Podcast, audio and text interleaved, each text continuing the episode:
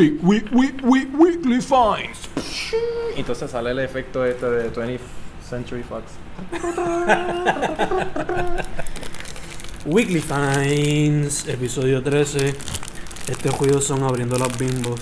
Pen. No, pero las bimbo son clásicas. Este, mano, Clásico, clásico eh, diabetes. Bootsy Collins. Tú, me parece que ya tú lo conocías, ¿verdad? Poquito. Un poquito. ¿Y cómo sabías de él? Yo supe de cuando era teenager a través de Superbad. Uh, él sale en Superbad. Él fue parte de del soundtrack. Mm. Like, el soundtrack fue hecho por una persona, pero él fue como que una de las personas que lo ayudó. Ok. Como Creo que el tipo se llamaba Lyle Workman. no acuerdo. un, un, un asesor. Básicamente como que un... Creo que él le tocó la guitarra y a cada jato pues las vocales esas particulares que tiene, Él hace unas cosas bien raras. que son super funny as fuck. Sí. Pues ahí fue... Por lo menos ahí fue el click para mí cuando escuché lo de Ok. esta.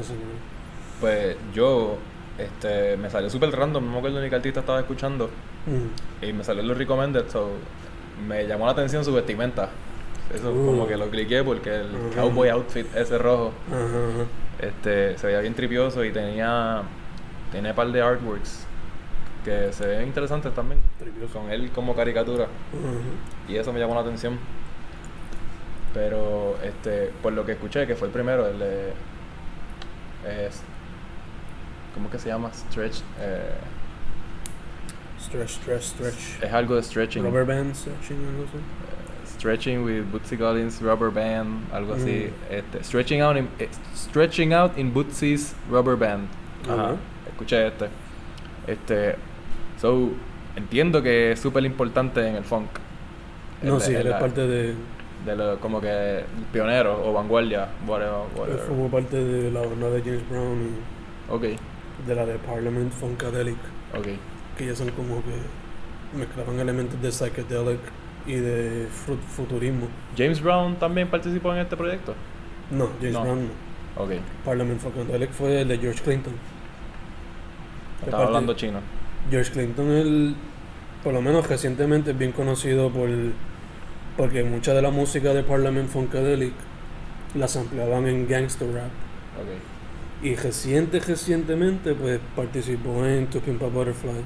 Mm, Y proyectos, ha participado en proyectos de ese mismo tipo de vibe, ok, de ese funk así. Pero ya, Parliament Funkadelic mezclaban muchos elementos psicodélicos, eh, futurísticos. Por lo menos, por ejemplo, uno de los álbumes se llama. I mean, en este álbum él tenía unos cuantos efectos que se escuchaban bastante tripiosos. Sí, sí. Eh, más, o menos, más o menos ese vibe, you know. Sí, sí. Pues, eso, es, esa parte me gusta. Que, Que hace que- como que adorna la, la canción como que con efectos tripiosos y de vez en cuando hay un riff interesante o, o una variación que te buquea, pero lo que no me gusta es que como técnicamente es música para bailar, pues se pone bien repetitiva. Entonces, este, eso no me gustó. Eh, Yo pienso que esa es mi única crítica con su música, lo repetitiva, que a veces como que tiene un corito que está todo el tiempo Sí. entrando. Y me desespera. Yeah. Y eso es como que algo de su, su estilo de composición, Que, que que se- lo satura. Sí, entiendo, entiendo. A mí en verdad me gusta mucho por el hecho ese de bailar. ¿De verdad? Like, no paro de bailar escuchando su música. y el hecho de que son canciones como de muchas veces de 5 minutos a 7. Solo el guitar, sí, sí. Mm. Este, Pero por lo menos el compilation que yo escuché, deja ver cómo es que se llamó. De hecho, estaba escuchando ahorita otra vez. Demostró un lado diferente, quizás no tan diferente porque es música que se lleva a la par con el funk a veces. Pero a veces tenía como que su soul y su RB por el lado. sí, eso vi, que tenía e- esta canción que se llama I'd Rather Be With You. Se, se sentía bien R&B. Esa es la que se ampliaron, o la- el, la que inspiró mucho Redbone de Charles Gambino. Eso mismo estaba pensando. Eso fue. Que empieza, empieza bien similar y Ujú. la batería suena súper parecido. Como que hay Ujú. unos cortes que es como si estuviese rebotando. Ya, ya, Pa, ya. pa acá, pa acá. Y entonces como que entra otra vez a la... Ujú. Yeah. Yo escuché de él el compilation que se llama Glory Be, The Funk's on Me, de Bootsy Collins Anthology. The Funk's on me. Yeah, Y yo... esto dura, ¿cuánto dura esta cosa? Loco, a mí hasta se me había olvidado que él era artista de la semana. Que nosotros lo habíamos... Que yo mismo fui el que lo recomendó, vete por Wow. carajo. Y se me había olvidado y entonces estoy perdiendo mi tiempo en Ajá. Facebook Ajá. y veo un video de él. Así que- no por eso, bueno. Si no es por eso, no lo visito. Ajá, y él está explicando como que la ciencia del funk. Y es como que, ah, ok, Mm. pues tú vas a tocar la nota raíz en el primer tiempo y vas Mm. y en los otros tres tiempos los vas a llenar con lo que tú quieras y cae otra vez. Ajá. Entonces empezaba, pum, pum, ahí la, y como Mm. que te explicaba. Sí, Y yo decía, ah, contra, maybe he's onto something. Yeah. Entonces, como que eso, no sé si eso me, me, me chavó la, la noción de, de juzgarlo su música, pero entonces, como que ahí me fijé en lo repetitivo que era. Mm. Pero en esencia es que eso es, si es música para bailar, pues tiene que tener esa estructura. El como funk. el house o algo así. Por lo menos el funk que yo he escuchado por lo regular es bien repetitivo. Eso. Es que Ah, quizás yo sí, estoy acostumbrado, sí, sí, exacto, que, que quizás el que yo estoy acostumbrado, como es más popular, pues lo hacen como para canciones de radio. Mm. Es que también el funk de hoy día es tan diferente al de antes. El de hoy día tiene muchos elementos de hip hop a veces. O le meten elementos bien electrónicos.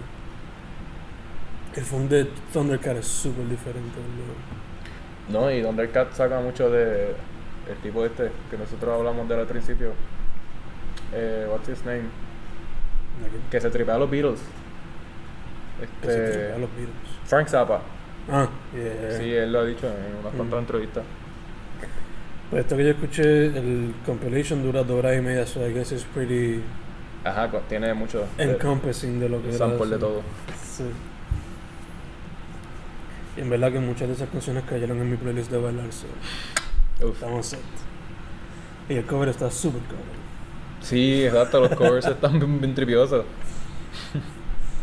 Súper setentoso, bien cabrón. En verdad no sé cuál es mi favorita, pero Yo, estoy, yo, yo me desvié a la de. a la que que- me gusta mucho es Bootzilla.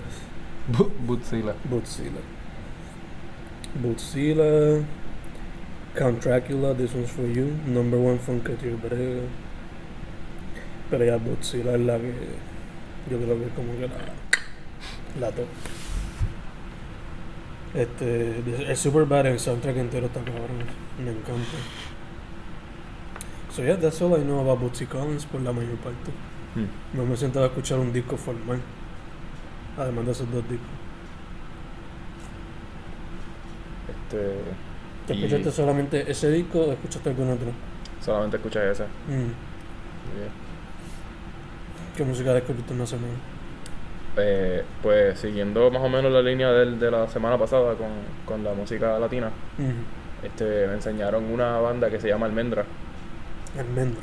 Sí. Entonces, no sé, no estoy seguro de dónde son específicamente, pero eh, es como si fuese un precursor, yo diría precursor porque pienso que llegó antes. Eso mismo, Ujú. ese mismo fue el disco que escuché, el. Valle Interior. Este, y es como con el flow que tendría este Gustavo Cerrati. Ok. algo así. Eh, como que la, el la manera en que el, el cantante utiliza su voz Mm. se- es muy similar a como lo hace Cerrati. Y entonces es un tipo de como rock alternativo Ok. al principio, por lo menos en la primera canción, pero según el disco va progresando, pues se vuelve como un tipo de jazz un poquito más experimental. Que Mm. si no me equivoco, esto es, eh, mira a ver el año de que este álbum. 95. ¿Del 95? Algo así de ese. de- Ah, pues, me, pues, 95. pues estoy, estoy equivocado entonces, al revés, me parecía que era más viejo. La portada se ve bien bien. Parece algo de Mago de. Quizás entonces esto es como que lo volvieron a hacer o algo así. Y la versión que está aquí es del 95. Maybe. Porque nada más tienen un álbum, ¿verdad? Mm. Pero sí. Son argentinos. Fue formada en el 67, según lo que dice la. Ah, la banda, exacto. Sí. Yeah. Yo sabía que eran viejitos. Pero ese es el punto, que como que maybe es algún tipo de cepa de rock argentino que utiliza esta misma feeling o estética. Y pues, como que encontré esa similitud con Cerati. Y en verdad me gustó mucho. Es como que medio sad boy rock, este, qué sé yo. Sad boy. Emo. Before emo. Ajá. y en español también. Que a veces siempre buscamos de los como que, tú sabes. Ajá. No es que. Lo bueno es que. Nada más de que pues que en español. Pero es como que de los primeros, I guess. Porque de los 60, 70. Y, o sea, exacto, por eso para ese tiempo vanguardia. El sonido que yo escucho ahí, como que no va a haber mucha gente haciéndolo. Según lo que veo aquí, dice que sacaron uno en 70, pero parece que no está aquí. so- Pero también puedo ver la relación que quizás hubiera con, con lo que está ocurriendo en Estados Unidos o Ujú. en Inglaterra, quizás, como que con estos tipos de New Wave sound Yeah, yeah. o algo así. la conexión. Este. ¿Algún otro o ese fue el único que.? Ese, eh, ¿De música nueva? fue? Este. y- sí, bueno, empecé a escuchar eh, un álbum de los, de los Smiths, que también como que los tenía on standby. Se llama Meat is Murder. Ahí se llama el disco. Sí. Siempre, estos me los probé, Peggy. Mm. Peggy me ha pasado mandándome canciones. Y yo, pues. Yo he escuchado de ellos, creo que. un álbum, pero como que de background, no le presté mucha atención. Sí, eh, I mean. Este es. Indie rock alternative. Ujú. de, como que de los 60, 90, no me acuerdo de qué año son. 80, Son 90. 80, 80, ¿verdad? Pero, 80, 90. ya, tienen eso. No, 80. 80 no. Yo este.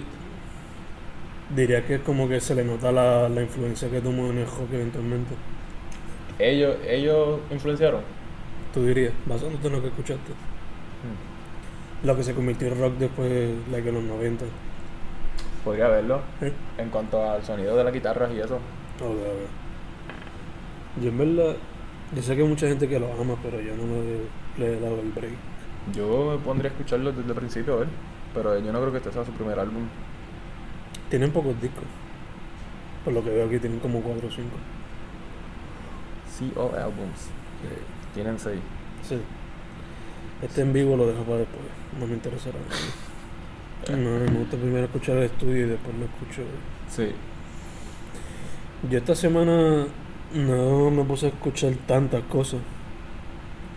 Mayormente fueron discos que salieron nuevos. O películas, los soundtracks. So, be popstar. Never stop, never stopping. ¿Esto es una película de Justin Bieber o algo así? Tripeándose el celebrity lifestyle. Ok, como si fuese. Es un mockumentary, básicamente. ¿Cómo qué? Es un documental. Sí, sí, como la de Twisted, no, no es Twisted Sister, este, que es de una banda de metal, Sí, como Spinal Tap. Spinal Tap, esa, Como algo así. Lo único que esto es después de los popstars de hoy día. Ok, Lo que lo hace, por lo menos para mí, extra funny es que tú ves artistas de verdad, como Nas y George y Ringo, like actually like saying como que sí, este tipo está cabrón, que sí, este sí lo otro".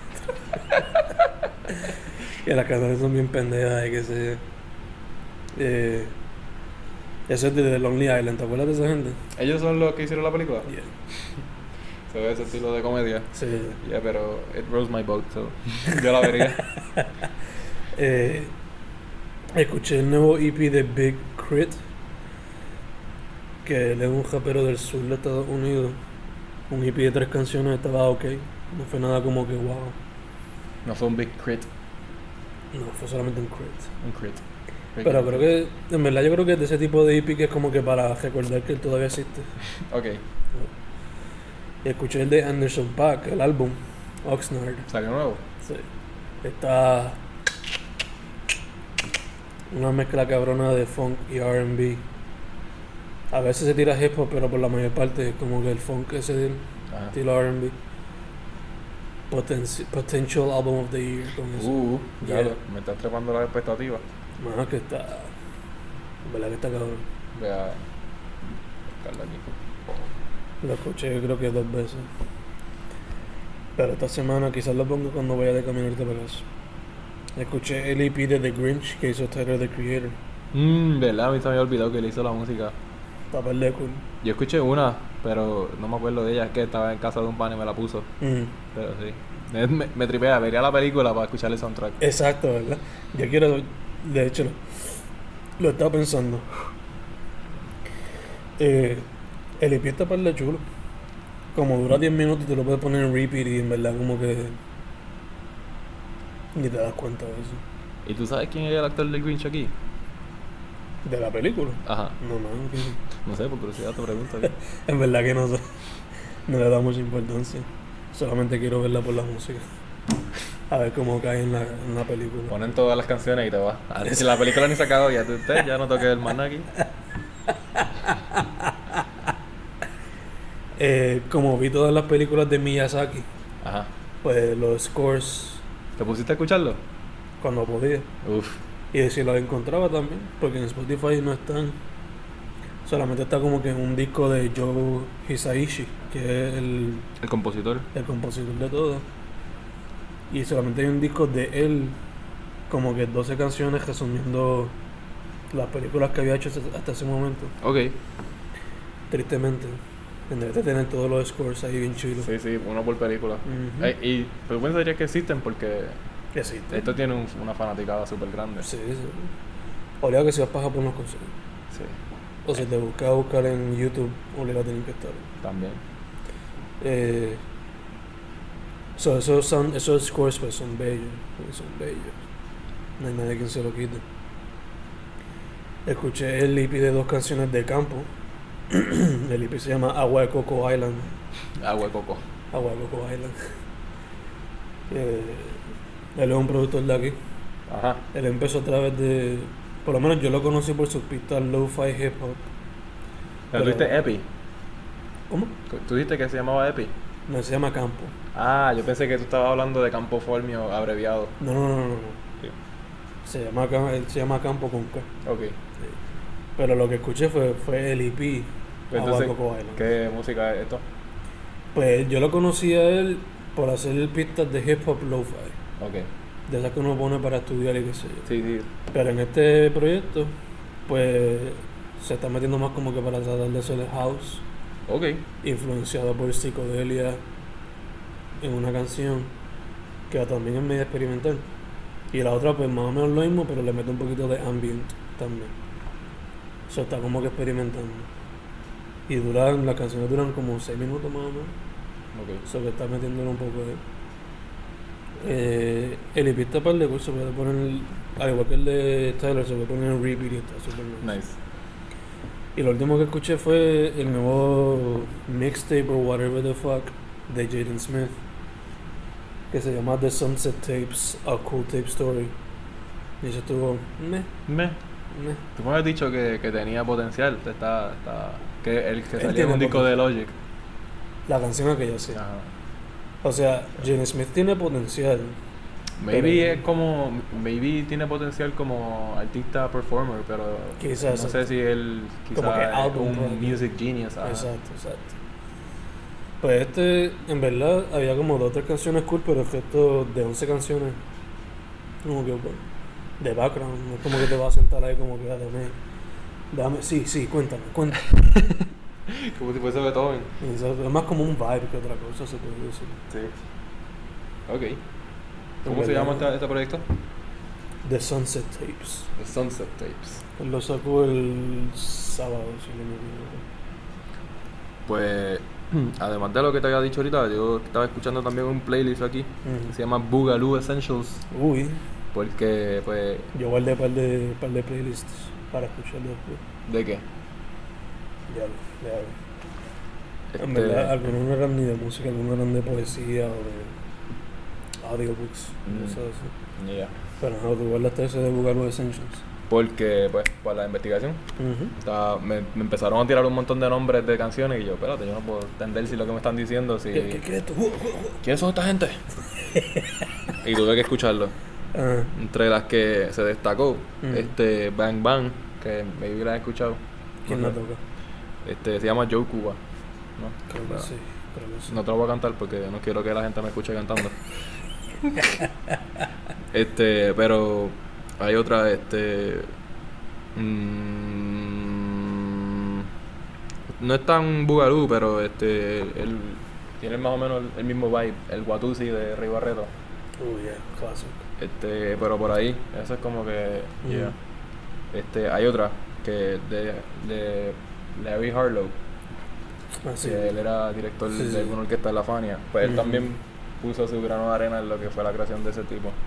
Y eso, este playlist son como que personas que contribuyeron de una manera u otra Sí. al Bugalú, pero que después se movieron quizás a la salsa. Sí, Como por ejemplo aquí está Eddie Palmieri, este hay Celia Cruz La para Fania, la Fania Oscars ahí mismo también por lo que veo. Yeah, Fania All Stars, Ujú. Willy Colón, Mm. pero que también estuvo aprendiendo que quizás esto era como un trend que ocurrió en el momento y ya los artistas estaban haciendo esto. Eso que como quizás yo lo veo como cuando los reggaetoneros empezaron a cruzar bachata con reggaetón y Mm. cosas así. No, no en el mismo sentido de que lo, el- lo que estaban tratando de hacer, Mm. pero que están dejándose llevar por por la por las corrientes populares.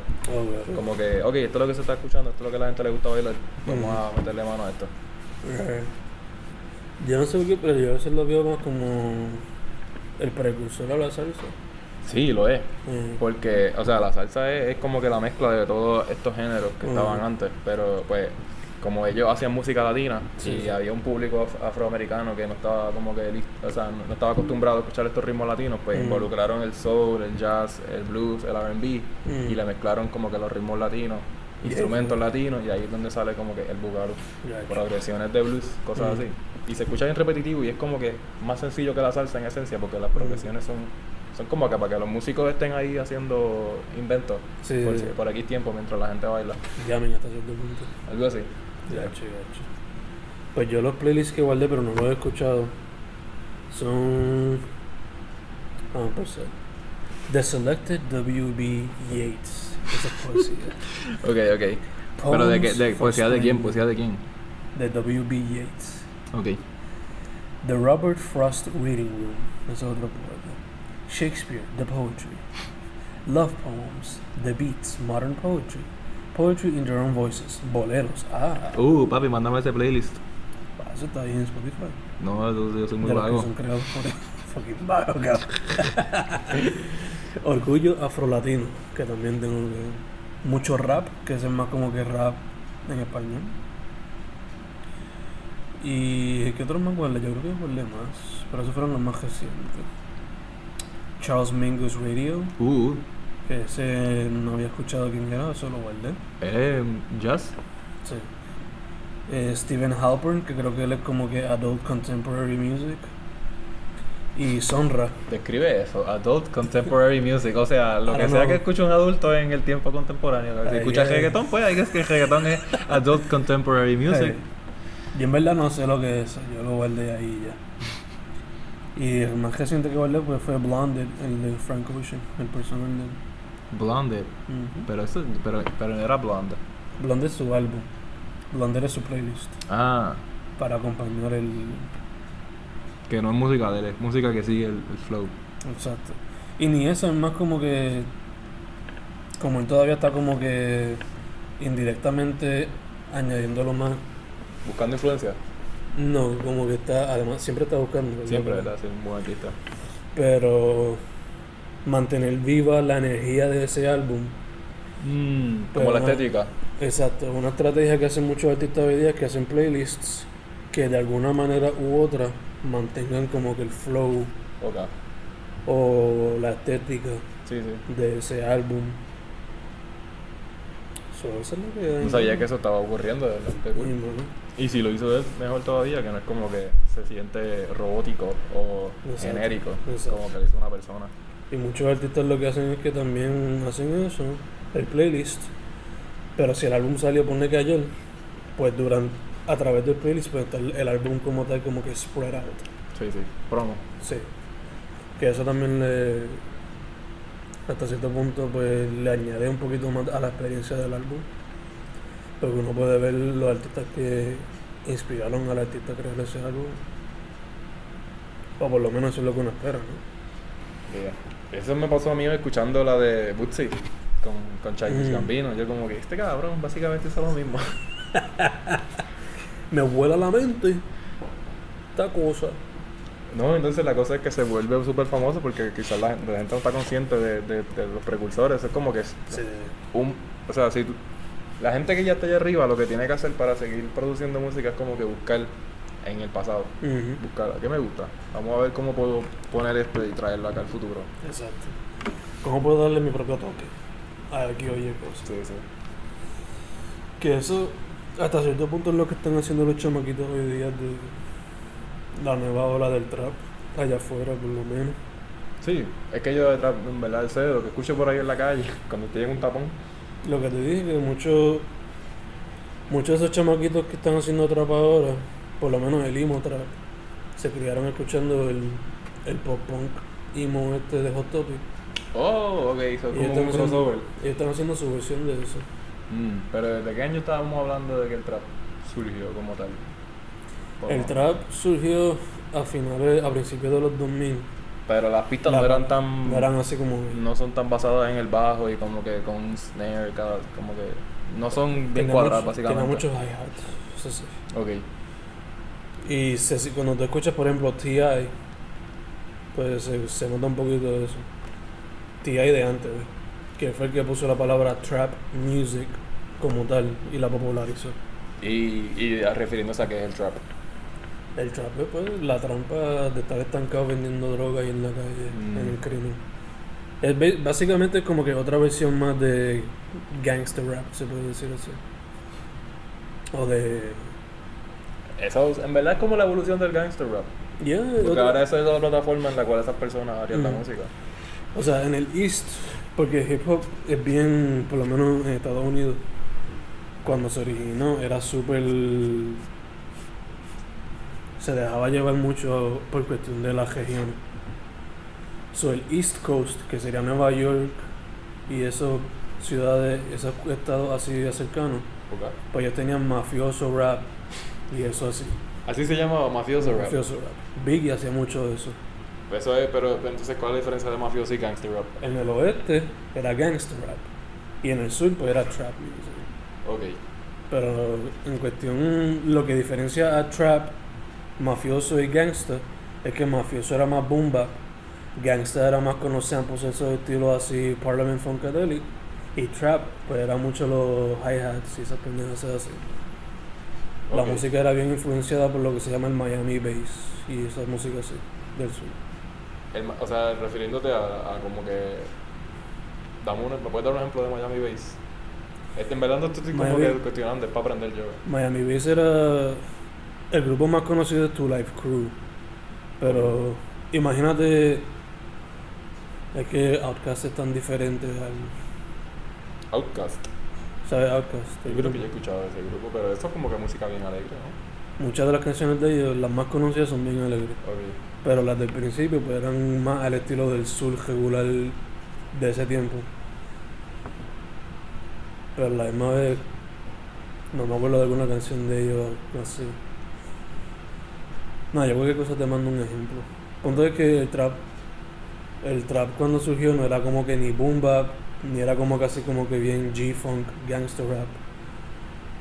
Sino que era más como que los hi-hats de Lil Wayne o cosas así. Ese sonido así. Pero la, la lírica, pues mayormente era como eso, la vida en la calle, como miembro de una ganga o algo así. Pero yo pienso que eso lo puedo ver en las otras dos. Como sí, eso siguientes también. Exacto, el mafioso y en gangster existe. Lo que lo diferencia es el tipo de pista que sigue. Ok. Y quizás la jerga, porque también el hip hop se deja llevar mucho por la Ah, letra. sí, sí, por el regionalismo. Sí. Pero esencialmente, si lo analizas en lo más básico del mundo, en la letra, pues eso es lo que lo conecta. Porque en el sur también hacían boom bap. Lo que pasa es que no todos lo hacen. Entonces, tú dirías que en el trap puertorriqueño lo que está ocurriendo es que cogieron la idea El del, sonido. del sonido, eh, pero las líricas ya como que no tienen que ver tanto con lo de maleanteo, más bien como que con echándosela. Echándosela, bailoteo y droga. Mm. Uso de droga. Y sexo. Mucho Sí, sexo. sí. Pero esto siempre está en el reggaetón. Sí. En todo, en verdad. En todo, exacto, exacto. O sea, I'd rather be with you tiene lin- un verso ahí que me queda estúpido. es cierto. Chacho. Y yo me quedé como que, wow, esto pasó en los 70. Esta canción la dejaron pasar. La dejaron pasar. Alguien dijo, mmm, sí, está bien, dale. Como era que decía, sí, Let me show you my love in your eye. Algo así. Yo me quedé como, ¿What? ¿Qué? cógelo suave, Bootsy, cógelo suave. Yo sé que estamos en el Love Revolution, pero chilea. Pero ya, por lo menos, volviendo a eso de los chamaquitos del trap, del emo trap, pues básicamente cogieron el sonido de trap y le hicieron el ajuste este de hacer canciones cortas de dos minutos, que estilo pop punk o whatever. Pero casi todas sus líricas pues son bien influenciadas por el emo pop punk estilo Hot Topic. Porque hasta ese mismo emo de Hot Topic no se compara en nada al emo original de los 80. ¿Cómo Eso. cuál? El emo original que se originó con la banda Rites of Spring y con Embrace. Esa banda, el sonido era como hardcore punk, pero las líricas eran como que emo. So, eh, según se fue volviendo pop, fue bajando la intensidad. Sí, Eso sí. es lo que tú piensas. Lo cogieron, básicamente cogieron pop punk y le pusieron esas líricas así de emo. Y obligado la, porque por lo menos el emo original, la estética física de los artistas era bien callejera todavía. Sí, que si no se haya es- definido, no puedes Exacto. identificarte con la estética de estar, vestido de negro o whatever. Negro con los eyeliners y toda la pendeja. exacto. Creo que se nota cada bien, again, cada quien lo adapta a su propia manera. ¿no? Green Day lo querían poner como emo, pero Green Day nunca ha sido emo. Papi, tú no sabes cuántas veces yo lloré escuchando My Boulevard of Broken Dreams ahí en el baño, como si supiera de la vida a, a los 13 años. Ay, cuántas veces yo lloré con American Idiota. ¿En serio? No, cabrón. La única canción de esas bandas así que se le consideran emo, y en verdad no fue ni emo, que a veces me pone como que teary, y es más por el piano, es la de Welcome to the Black Parade. Esa, esa primera nota, sí, sí. Ese piano está cabrón, no importa quién, quién diga lo que sea, ese piano está demasiado cabrón. Ese, y lo seguiré diciendo, ese es como que el Bohemian Rhapsody de esa gente. Sí, Que creo que te había dicho los otros. ¿no? sí, los comparamos, los comparamos, que emplean los mismos elementos como que teátricos de, que podrían ponerle de la ópera. Y ese disco entero es un disco conceptual, eso es verdad. Sí. Es un, es un disco que sadly como que no, mucha gente no le... They lived for the moment, pero no le han dado el hype. No le dicen classic. Faltan como cinco añitos más, pero lo, pero hace un año atrás o dos tuvo, tuvo como que volvió a resurgir con los rumores estos de que iba la banda a hacer un tour, pero en verdad lo que estaban haciendo era como una versión deluxe del álbum. En serio. Ajá, es lo- básicamente lo mismo, pero con otra portada yo creo que era. Porque, No sé, quizás mejoraron la calidad de grabación o algo así. maybe. Nueva tecnología. sound. Es como Kendrick con el último álbum de... no, gracias. Este, Ah, el Deluxe Edition es el álbum, pero jueves. Las mismas canciones, de, de derecho, de, de delante para el frente, o sea, pero o sea, tú me entiendes, tú me entiendes. Y Me hizo mucho. cogió el álbum y lo puso a escribir como que cabrón, en serio. Unless you're a die-hard fanatic, ¿quién va a comprar esto? Pues, lo mismo que hicieron esta gente, exacto. Mucho. Cabrón. Que yo pensé, yo pensé en eso, yo como que pues ya han pasado par de añitos desde que ellos eran bien famosos. Mm. Maybe ya no pueden pagar la hipoteca. Tienen que, tienen que hacer el disco otra vez. Me pregunta si esa gente, por lo menos hoy día, muchos artistas, por lo menos en hip hop, están luchando por quedarse con sus masters. Con sus masters. Como que sacar una maestría. No, no, masters de que los derechos de las canciones quedan con ellos Ah. y que le pagan a ellos todo lo que. Sí, la regalía. Exacto. Me pregunta si esas bandas así que se hicieron bien famosas por ser pop punk o emo pop punk están haciendo eso. Porque hoy día el rock no vende tanto como hoy día. A menos que sea una banda así ya como que explotada. ¿Verdad? So, como picharán o qué carajo? No creo que picheen, algún, algo, algo deben estar haciendo porque tú sabes, hay que, hay que buscarse la bichera. Ujú. Pero, ¿por qué tú crees que eso, que, que el rock bajó de intensidad tan, tanto? Yo escuché a una persona argumentar que el rock ahora tomaría como que el lugar del jazz, porque es en, el, en, en los, estos estilos, diferentes estilos del rock, donde se están explorando quizás algunas ideas Mm. que no se exploran en la música popular. Pero ahora que estoy entrando también en el- este músico, de este mundo de música de RB, Ujú. pues estoy viendo que también allí exploran un montón de otras cosas. Ujú. Pero pues, El rock, para mí que bajó porque primero, por, la, por los airbands. Como que No, no, expl- no. explotaron eso, de, de tener como que muchas bandas que sonaban bien parecidas y qué sé yo. la última explosión que tuvo el rock fue en los, en los 2000. Con el punk y todo eso. El pop punk. Pero primero, con la explosión del internet, este, mucha gente pues se jugaba la música y todo eso. So, mantener una banda compuesta por cuatro personas mínimo. Pero eso no le pasó a los otros géneros, que Sí. también estaban en ese tiempo desarrollándose. Pero el género que mayor explotó fue el hip hop. Y el hip hop por la, gran- por la mayoría de las veces, por lo menos hoy día, un artista. Y ese, ah, ese- cierto, es a más veces, fácil. a veces ese mismo artista hace sus propias pistas. O si no, él le paga a las personas y se, y se paga. Este, son raras las veces. Sí, que es menos complejo, menos eso. la, la logística, entiendo, entiendo. Y además de eso, el hip hop, como es a, pues, a base de pistas, la, el cambio que estaba tomando la música pop era como que uno más hacia la música electrónica. So, el sonido de hip hop en esencia es electrónico. So que eso le ayudó más a explotar. Y las bandas también, el rock como que hasta cierto punto ha parado de tratar de evolucionar. Solamente hay una que otra banda que tú dirías, ay, esta gente está haciendo algo interesante. Sí. Y son underground o whatever. Ajá, que están en la oscuridad. He estado explorando esta idea de que quizá el mundo underground de las drogas define la música que se vuelve popular. Porque si en el jangueo lo que la gente quiere escuchar es algo que lo haga sentir consono como con lo que están consumiendo, Mm. pues como que... En esencia la calle es lo que hace la música, ¿sí? Sí, sí, por eso.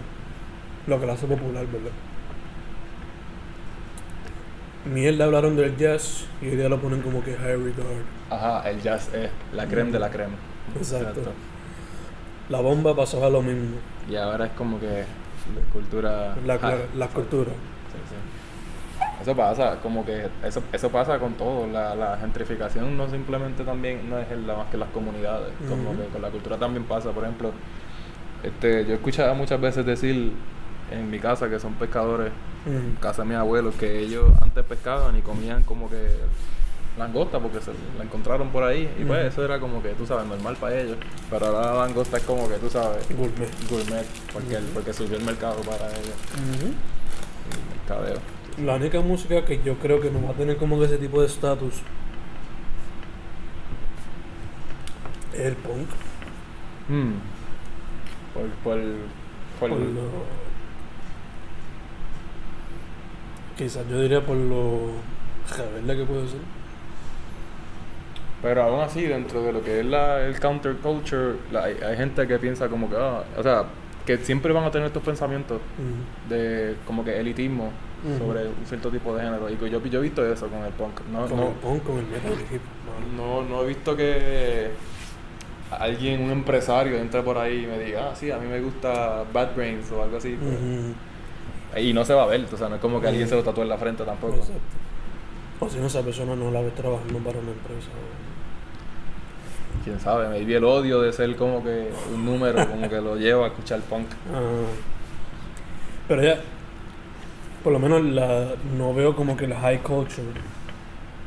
Eh, No ves ese género llegando ahí. La gente de, de clase alta, entre comillas, no los veo llegando a escuchar eso.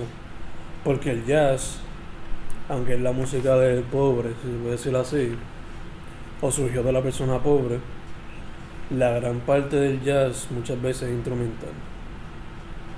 Que no tienen como un mensaje anticorporación. Oh, ok, entiendo, entiendo. Y el punk muchas veces es gritado en tu cara.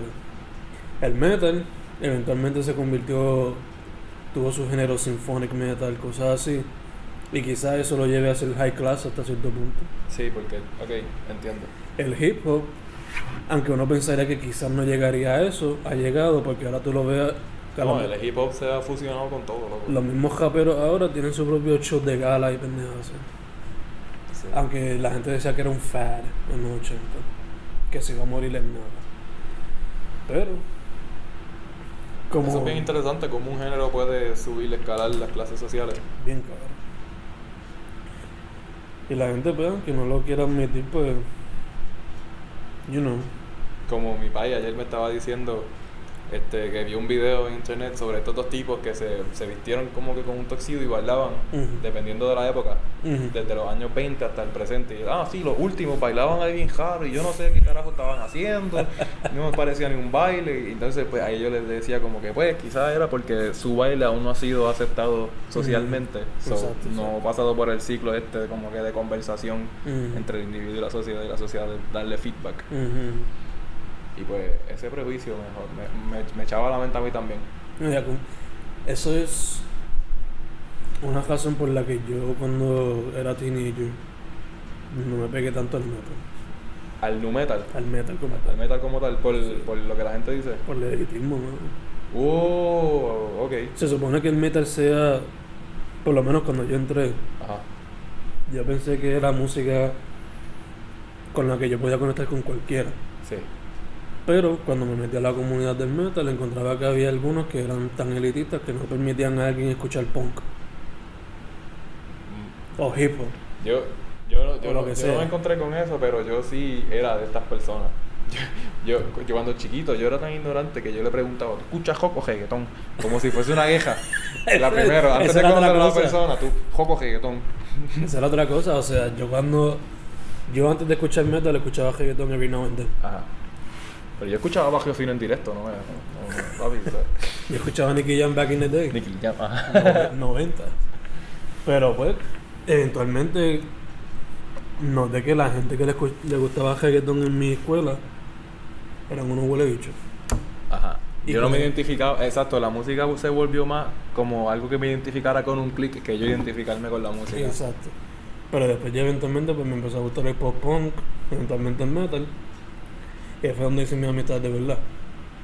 Pero cuando traté de adentrarme mucho al metal, pues fue cuando encontré la elitismo y whatever. Mm. Lo que sadly también pasa con el hip hop y con el punk hasta cierto punto. Porque, por ejemplo, tú le dices a un punkero, Pero yo pienso que esto viene de. Esto es como que va, va eh, equipaje viejo que viene desde. es de que la generación. que la gente viene re- resistiendo el movimiento. Pues ahora, como ya adquirieron cierto tipo de, de, de fama, pues se sienten.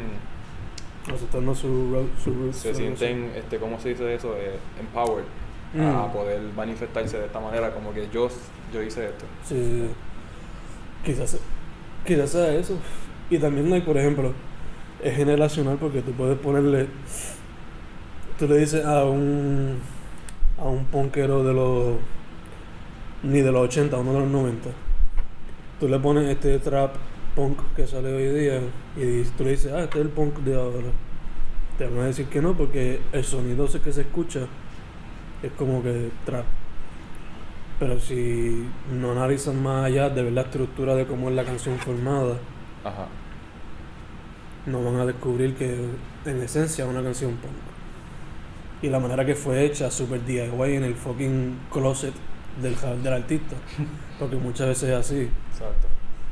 La canción fue hecha en el closet, la pista fue hecha por el pana, o salió así el mismo. Pero entonces aquí habría, que, habría que especificar, porque entiendo lo de la actitud punk, Mm.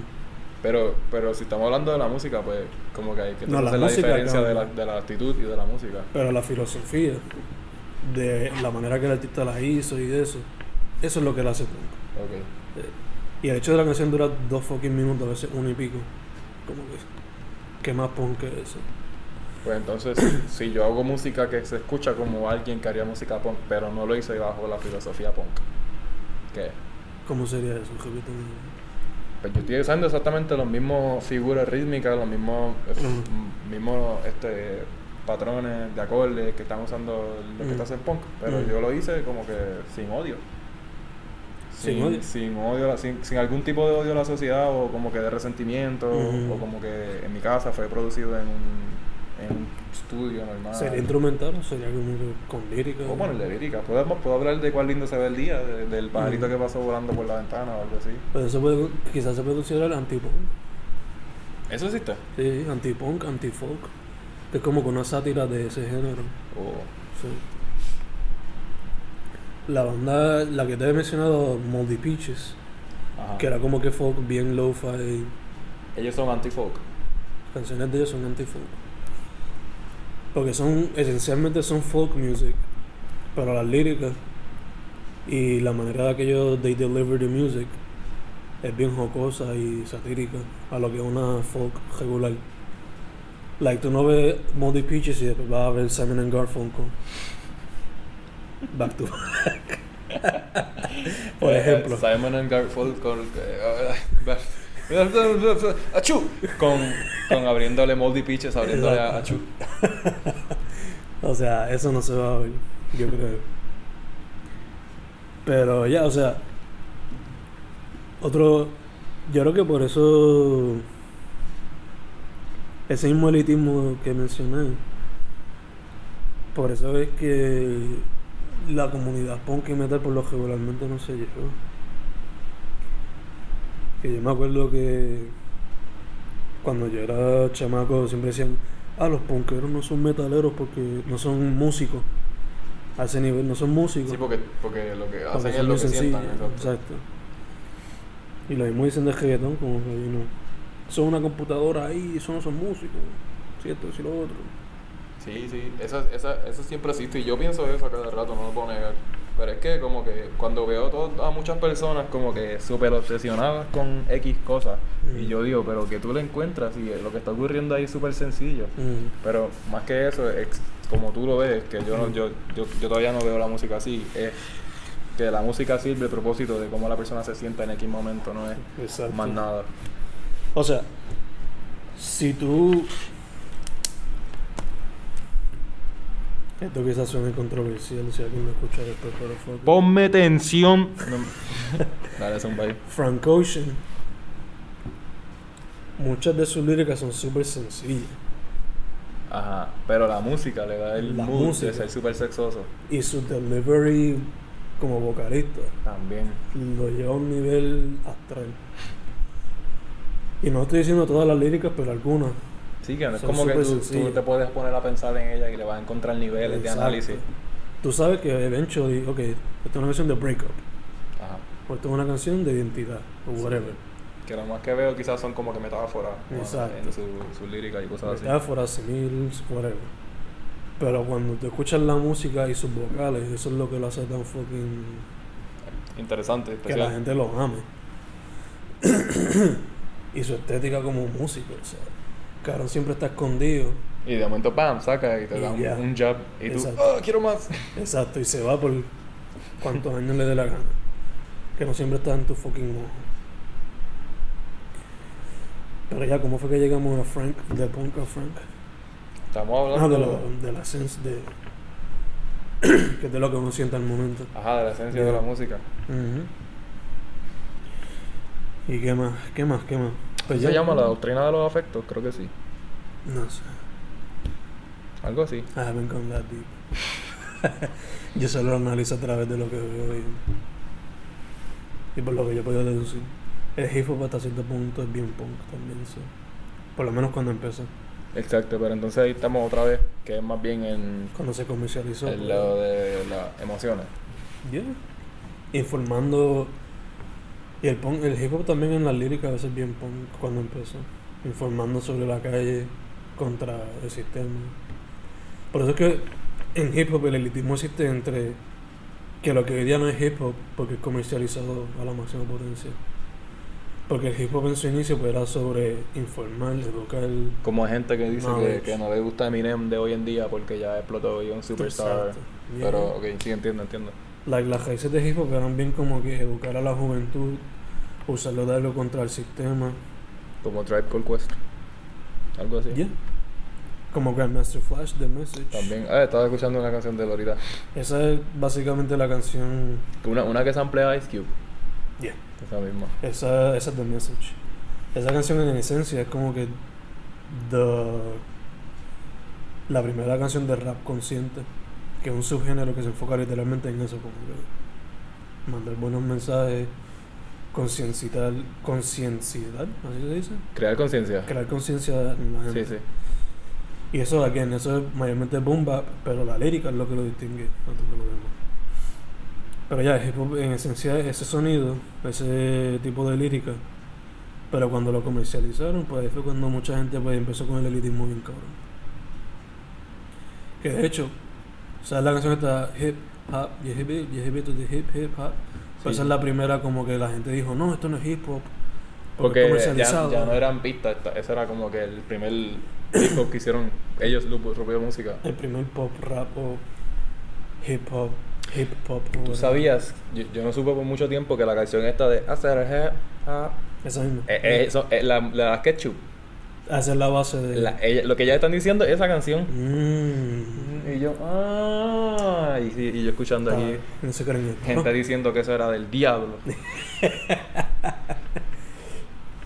Pero ya, en hip hop por lo menos está ese elitismo que mucha gente hoy día no acepta lo que hacen los Lil Pump, XSX, 6 9 toda esa gente. XXX Tentación. No consideran la música de todos esos tipos de chamaquitos hip hop por eso mismo, porque el sonido es tan diferente y sus líricas no son conciencia. Pero en- You know. entiendo, entiendo, pero es que también si tú vas a crear algo nuevo, eh, no pienso que no, no puedes pretender usar el nombre de lo que ya existió. Tienes que como que innovar, Yeah. pero entonces si innovas, pues la gente va a mostrar aún más resistencia porque Mm. no siente ningún tipo de familiaridad. Si me acuerdo que una vez yo, yo estaba viendo Guapa como a las 2, de la mañana que ponían un programa de televisión que era como de música popular en Puerto Rico y había un reportaje de Arcángel diciendo, sí, yo estoy tratando de hacer como un género nuevo del electro reggaetón y algo así era. Y Pero, eso, sí, pero- eso sale, eso existe. Sí, existe, pero que, que cuando él lo presenta y trata de venderlo, tú sabes, siempre va, ¿qué qué? ¿Cómo puedo hacer eso? ¿Cómo ocurrió eso? Pues digo bicho 10 veces en mi canción y tú sabes. O sea, te escuchas el disco I Don't y es literalmente explorando eso, el electro y el. Y muchos de esos, cuando salió Arcángel, mucho era RB mezclado con reggaeton. Me acuerdo. Eh, Y después vino Andy Montañez y hizo Saxatón, que es una salsa con reggaeton. Eso me, eso, eso, eso me tripió. Ese papi lo te- yo me acuerdo cuando papi lo compró, yo como que... Y más el nombre, salsatón. O sea, suena como un maratón de salsa, pero no es lo Sí. que tú esperas. Y to be honest, it's not a bad name, pero ya puede ser, confun- puede Sí. ser confuso. Salsatón. Pero, de hecho, una band, un grupo que yo veo que expresa heavy metal y punk en su música, aunque la música no es heavy metal ni punk, es el que está Macabeo. Las canciones que son tradicionalmente como que salsa, esas serían como que su metal, Pero se ve en la personalidad de ellos. como- también obligado, eso siempre. Y su Sí. estética como que tal, tal, tal, tal, whatever. Pero las canciones que son como, como que salsa tradicional, pues son como que su metal o su hip hop. Sí. Pero las que son merengue, como van a las millas, ya son las punk. Ok. Yeah. Sí, sí, que, lo, que la cuestión es meterle lo más rápido que pueda. Sí. Por lo menos eso yo lo he notado, que aunque no están haciendo esos géneros en particular, pues lo presentan a través de esa salsa gorda o ese merengue enmandado. Gorda. Ujú. Mano, este.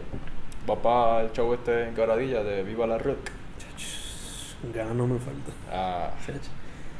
Tengo chavo, tengo que ver cuánto salen treinta y pico, creo que por los dos días, algo así, no sé, Ah, sí. o un día. Pero ganas tengo, mano. Yo desde chiquito que quería coger la puya. hay par de corillos de la mesa que quieren ir. Que estábamos hablando el otro día para coger un cuarto y todo. Uy, yo vi que Adrián y. ¿Quién más? ¿Seba dijo que quiere ir también? Steven, ¿lo pensó? Yo, no sé si se va.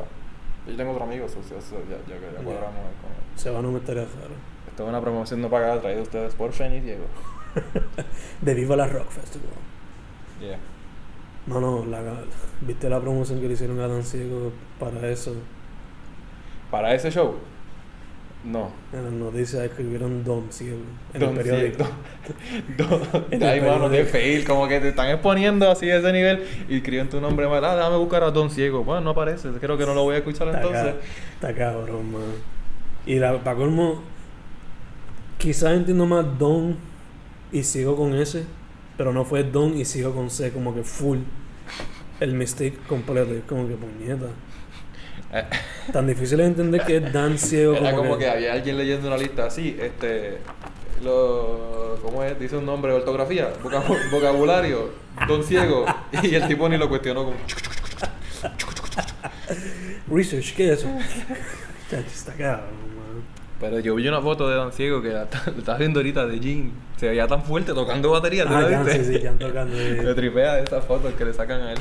de eso, ese, ese show, no sé si que quiero ver. Que va a salir en off del quinto Ah, el 14 aniversario. de diciembre. Quinto aniversario de ellos. Y van a haber par de banditas ahí, ¿verdad? Corea, Sniffing Colors, Mahono, Dan Uh, Ciego. mamá, no me gusta. Estaba hablando y con ¿Cuál era la otra? me acuerdo haber, hablado con el bajista, que Mm. el de la barba. El Cowboy. No, ese, el, el- ese guitarrista, no sé, picha. Que me tripió porque parecía como un, como si fuese un gnomo tocando. Ajá, pero como que un gnomo metal, un gnomo psicodélico, qué sé yo. Ahí también toca Jan, ¿verdad? Sí, él también toca ahí, yo creo. Vamos a verlo. Ah, Jabocojo es la. Estoy bien loquito. Rabocojo va a tocar ahí, papi. Fui a un ensayo de Rabocojo. ¿Viste a. Pepe, ¿Viste a Pepe ahí tocando como ese? Rabocojo no es la de Pepi. La eh, Pepita en Jauría. Sí, Rabocojo es la de Jeffrey, que es el bajista que canta. Eh, Pues sí, me dejaron ir porque... es que yo me confundo porque Topo está en las 12. ¿Quién? Topo. Ah, no, no, No, no. Topo, Topo estaba pasado. ¿En Rabocojo? Sí.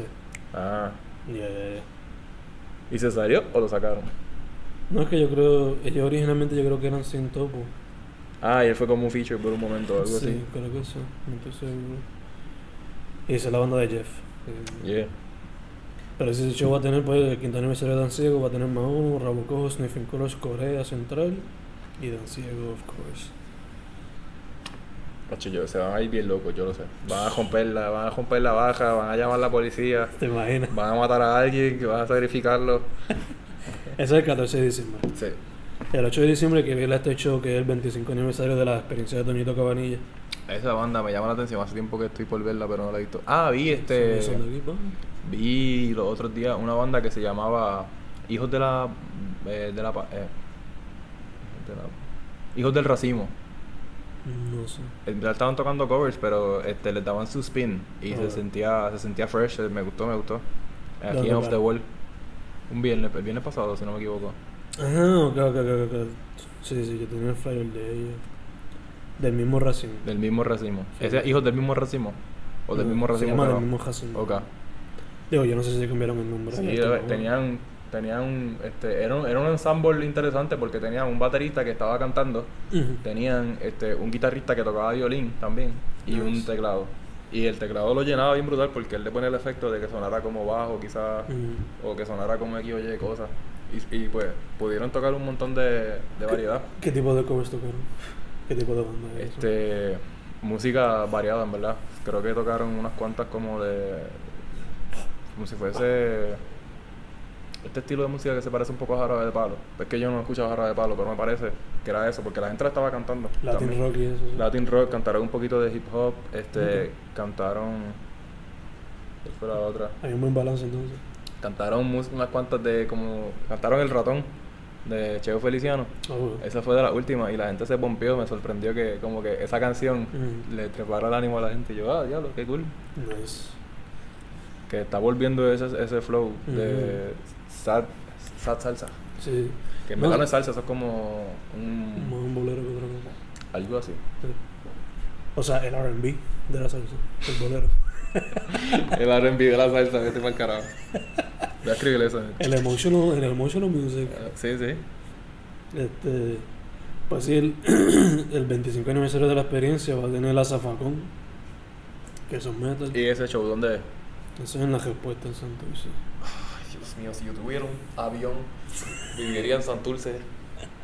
Coge Forest, Pop Punk, pero que promete. Que promete. Odio Simple, eso no sé quiénes son. Y supuestamente ocho artistas invitados. No sé si son más sean poetas o pintores o será whatever. Pero checate el cover. No, o sea, yo había visto un... un, un, un- que, y lo creo que lo hace uno de los mismos integrantes. No Que te era-. Que era como una calle. Mm. Y, y entonces los letreros de los negocios Ah, sí, sí, tenían las letras del, del show. Ese fue que estaba la ardilla, sí, sí, sí, en ese show. El. Q-tip todo lleno de cegrafos. Por eso. la, la experiencia la metí bien cabrón, ¿no? ¿Y qué tipo de música son ellos? Ellos son punk, hardcore punk y jazz punk. Son super black flag. Sí. De hecho, el- uno de los miembros, yo no sé si todavía da clase aquí, pero fue mi profesor de una clase de cine. El que estaba bien tatuado, El de cine. Guillermo ya. Yeah. Digo, si él toca todavía ellos, supongo que sí. Pero si no sé si toca la guitarra o el bajo. Pero, yeah. Los dos a la vez. Como en tenis, digo, con la guitarra esta que se Que son las dos piernas. Sí. Algo más que, que quiera. Lo que escuchamos, ¿qué escuchaste? Reescuché, vamos a ver qué reescuché. Yo escuché Rhapsody, Layla's Wisdom, Blonde de Frank Ocean. Te escuchaba, estaba escuchando José José, sea, ¿sí? a Louis Armstrong, este. Black eh, Keys también. Black Keys porque Nice. estaba, estaba- me gusta cantar guiando. Y estaba buscando canciones para cantar. Estaba Ajá. escuchando a Jojo Ma. ¿Qué es eso? Él, él es un chelista, se dice. Si no me equivoco, Sí, toca sí. chelo y toca música clásica. Nice. Tocó, tocó en una sede internacional al frente de. Yo creo que yo lo vi en NPR. Puede ser, porque es como que de estos músicos que están como que se están volviendo populares, pero a la misma vez son música clásica. Sí, sí, sí. Así es como yo lo veo. Yo creo que yo lo escuché en un Tiny de eso. Y escuché el de Muse, Absolution, para volver a visitarlo y como que tener la idea fresca en mi cabeza, porque es un estilo de música que me gustaría a mí Explorar más. explorar más. Ya, pero eso fue lo que reescuché, lo demás no es interesante. Pues no escuché eso, Rhapsody, Layla's Wisdom, eh, Frank Ocean Blonde, MF Doom, el proyecto de King Ghidorah, Take Me to Your Leader, y Mad Villain, Mad Villainy, de MF Doom y Mad Lib. Eso fue lo que escuché. No, no me acuerdo haber escuchado otra cosa. Otro fue podcast. Y puedes reescuchar los, los scores, porque en verdad fueron reescuchar. No fue otra cosa. Scores. Es que yo, yo tengo dos moods para escuchar scores. Uno es como que estoy estudiando Mm. y el otro es me estoy, estoy en un viaje.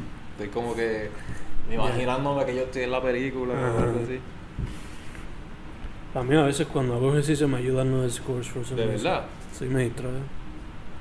Y me... Escucharía otro tipo de música como que más upbeat o con un ritmo constante o algo así. No, sí, varía por día, pero lo bueno de escuchar música, scores de cine por lo menos, es que como me puedo imaginar la película, Ah, me distrae del dolor que tengo en las piernas.